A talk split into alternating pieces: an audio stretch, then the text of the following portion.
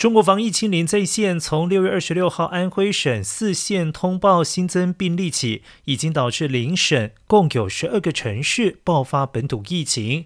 根据统计，在过去八天，安徽新增本土染疫八百五十例，江苏等长三角多个城市也爆发关联疫情。尽管如此，当局仍然死守中央指令，务必三天一筛检，力拼一周之内社会面清零。